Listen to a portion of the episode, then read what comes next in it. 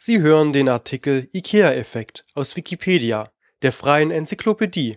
Mit dem Stand vom 21. Juni 2013 IKEA-Effekt Als IKEA-Effekt wird in der Verhaltensökonomik der Zuwachs an Wertschätzung bezeichnet, der selbst entworfenen oder zumindest selbst zusammengebauten Gegenständen im Vergleich zu fertig gekauften Massenprodukten entgegengebracht wird die Benennung nach dem Möbelhersteller IKEA und dessen durch den Kunden zu montierenden Produkten wurde 2009 durch den Wirtschaftswissenschaftler Michael Norton geprägt. Quantitativ erreicht die gesteigerte Wertschätzung durch die selbst durchgeführte Montage eines Massenartikels fast die Wertschätzung für ein individuell durch einen Handwerker gefertigtes Einzelstück. Vorläufer in der Forschung Eine frühe Beschreibung des IKEA-Effekts findet sich in der Untersuchung der Ablehnung von Kuchenbackmischungen durch amerikanische Hausfrauen in den 50er Jahren. Der Absatz dieser Mischungen stagnierte, da sie von den Hausfrauen als zu einfach empfunden wurden. Ihre Arbeitskraft und ihre Fähigkeiten in der Essenszubereitung wurden nicht mehr benötigt Erst als die Hersteller ihre Werbung dahingehend änderten, dass die Eigenleistung der Hausfrau etwa durch aufwendige Dekoration des fertigen Kuchens betont wurde, konnten die Backmischungen sich endgültig durchsetzen. Studie von Norton und Kollegen Durch die Arbeit von Norton und Kollegen konnte der IKEA-Effekt wissenschaftlich bestätigt und quantifiziert werden die Testpersonen mussten vorausgewählte, zusammengebaute Möbel in Augenschein nehmen und dann die entsprechenden Möbel nach Anleitung selbst zusammenbauen. Danach konnten sie Gebote für beide Möbel abgeben. Es zeigte sich eine Präferenz für die selbst zusammengebauten Möbel. Die Ergebnisse konnten mit Origami-Figuren sowie beim Zusammenbau von einfachen Bausätzen mit Partnern bestätigt werden.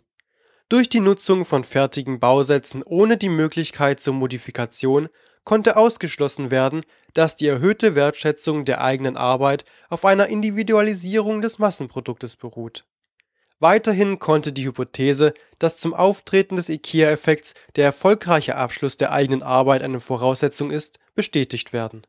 Mussten die Versuchspersonen vor der Gebotsabgabe die selbst zusammengebauten Objekte wieder zerlegen, zeigte sich keine statistisch signifikante Erhöhung der Wertschätzung Durften die Teilnehmer die IKEA-Möbel nur zur Hälfte zusammenbauen, so stellte sich der IKEA-Effekt nicht ein.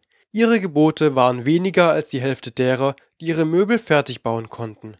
Ungeklärt ist noch, ob der IKEA-Effekt auch bei anspruchsvolleren oder hochpreisigen Projekten auftritt. So wird die Frage gestellt, ob sich bei einem Studenten, der die Aufgabe bekommt, einen Wikipedia-Artikel zu verbessern, durch eben diese Aufgabe unbewusst die Einstellung zur Vertrauenswürdigkeit und Qualität der Wikipedia ändert. Weitere Forschung In einer 2010 veröffentlichten Laborstudie stellten Neurowissenschaftler der Johns Hopkins University fest, dass ein ähnlicher Effekt auch bei Mäusen zu beobachten sei. In dem Experiment hatten die Labormäuse die Auswahl zwischen zwei Nahrungsquellen. Um die zuckrige Flüssigkeit mit dem Geschmack A zu erhalten, mussten sie einen von zwei Hebeln drücken um die zuckrige Flüssigkeit mit dem Geschmack B zu erhalten, mussten sie den anderen Hebel drücken.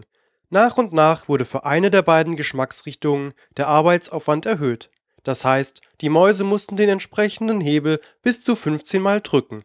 Für die jeweils andere Geschmacksrichtung blieb der Aufwand gleich. Nach der Rückkehr in den Heimatkäfig zeigten die Mäuse eine signifikante Präferenz für diejenige Geschmacksrichtung, für die sie hatten härter arbeiten müssen Sie hörten den Artikel IKEA-Effekt, gesprochen am 26. September 2013 von Mark Kohaupt mit dem Benutzernamen debuglevel.